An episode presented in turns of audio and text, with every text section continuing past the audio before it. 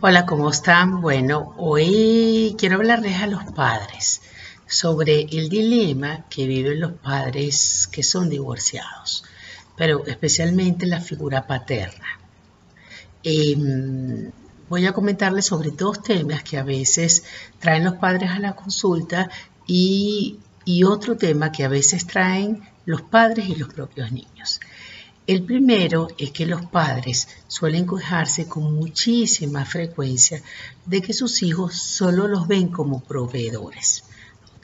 Porque con muchísima frecuencia lo que hacen es llamar al papá cuando piden algo, cuando quieren pedir algo que necesita, porque el papá arquetipalmente cumple con este rol de proveedor, aunque la madre también provea. Entonces, este, la queja de los padres dice que es que no me llaman, es que no me piden otras cosas. Este, entonces, bueno, yo, yo, yo quisiera que nos ubicáramos primero en la edad de los niños. Yo tengo una chiquita que en este momento tiene siete años, cuyos padres son divorciados, y me dice, Yoko, es que me da fastidio cuando mi papá me llama. Me da fastidio porque siempre me hace las mismas preguntas. ¿Qué, hice hoy? ¿Qué comí hoy? Y, a veces a los niños les cuesta un poco contar sobre lo que les está pasando, no, no tienen un gran tema. Entonces, claro, el problema no es que el papá llame quiere hablar con la niña, porque claro que ella quiere hablar con su papá.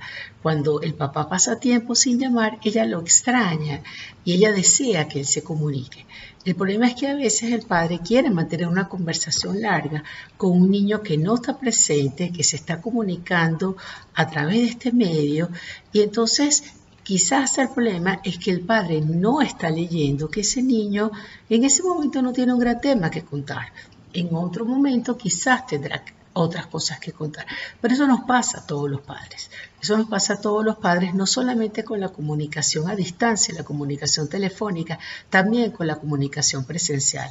Yo siempre digo que los padres de adolescentes tienen que esperar que el adolescente quiera contar entonces, bueno, uno está ahí, uno llama todos los días o uno escribe todos los días, pero tenemos que saber leer cuál es ese momento donde ya, donde ya se agotó el tema o cuál es el momento cuando ese niño y cuando ese adolescente quiere hablar. Pero obviamente también va a pedir cosas económicas. Eh, yo tengo una adolescente en consulta también, ella tiene como 16, 17 años y ella también me ha manifestado eso, que su papá se queja de que ella no lo llama sino para pedirle algo. Y para ella la figura de su padre es muy importante, es un modelo a seguir. Ella ha querido ser como su padre desde pequeña, pero bueno, no le provoca hablar por teléfono con él, le provoca hablar con él cuando están juntos y de todos modos, aunque el papá no tiene una gran facilidad de comunicación, entonces le cuesta un poco acercarse al papá cuando está con él. Entonces, bueno, esto me hace pensar en un tema y es que, por supuesto que nosotros queremos intimidad con nuestros hijos, pero para que esa intimidad se dé, también tenemos que nosotros compartir la nuestra. ¿Ok? Como hacemos con los amigos. Para que un amigo se haga un amigo íntimo, nosotros, nosotros compartimos la intimidad. Ese es un tema que quería hablar. Pero el otro dilema que yo veo que sufren mucho los padres este, divorciados es que están poco tiempo con sus hijos. Entonces, si el divorcio ha sido malos términos, si no hay una buena relación con la ex esposa, si posiblemente esa ex esposa está malherida por diferentes circunstancias, por un tema económico o por un tema de fidelidad, entonces posiblemente esa ex esposa lamentablemente tiene la tendencia de poner a los hijos en contra del padre. Entonces esto es un padre mucho más temeroso para quien es muy importante ese poco tiempo que va a compartir con los hijos, no perderlo. Entonces a veces he escuchado a papás en esas circunstancias que me dicen, yo no quiero regañar, yo no quiero poner límites, yo no quiero que me vean como el malo, este, yo no quiero perderlos y no nos damos cuenta que el límite, el, quizás el regaño, por supuesto que tiene que ver con la forma, ya hemos hablado otras veces, la estructura nos da seguridad y nos da piso. ¿ok? A veces cuando los niños están en esa situación donde hay una ex esposa y una madre que está herida, pone al niño en un conflicto de lealtades. Entonces, en ese conflicto de lealtades, el niño, bueno, imagínense, ocurre, por ejemplo, una situación a veces de divorcio por una infidelidad, entonces ese niño se encuentra en un conflicto de lealtades porque me gusta la novia de mi papá, me cae bien, pero no la puedo querer porque eso hiere a mi mamá. Y a veces ni siquiera esa novia tiene nada que ver con ese divorcio. Además, los divorcios por infidelidades no ocurren. o sea, la razón para el divorcio no es la infidelidad, sino es otro tema de la pareja. Sin embargo, eso no vamos a profundizar en este momento.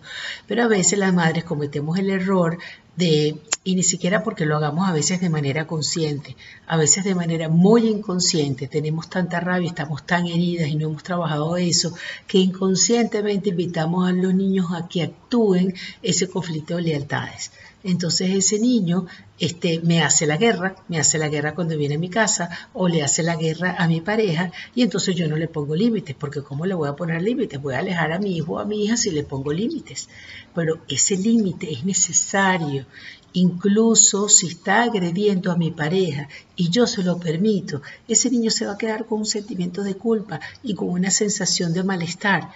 Entonces, yo le voy a llamar la atención por eso, pero también voy a conversar acerca de eso, voy a conversar acerca de cómo yo creo que mi niño está viviendo conflicto de lealtades, pero eso no significa que yo voy a dejar pasar la conducta por debajo de la mesa porque yo tengo miedo de perder el afecto de mis hijos. Yo sé que es muy difícil, yo sé que es muy doloroso cuando nos toca pasar por una situación como esta. Y, bueno, creo que todos los padres dudamos a veces de cuándo poner un límite y cuándo no. Y a veces cuando ponemos el límite nos duele más a nosotros que a los propios hijos o nos duele tanto como a ellos, pero eh, en el tiempo eso se va a agradecer. Ese padre que estuvo ahí, que no tuvo miedo, de llamarnos la atención por miedo a perder nuestro afecto. Ese Padre nos está dando seguridad, libertad y autonomía, que es posiblemente lo que necesitamos. Gracias.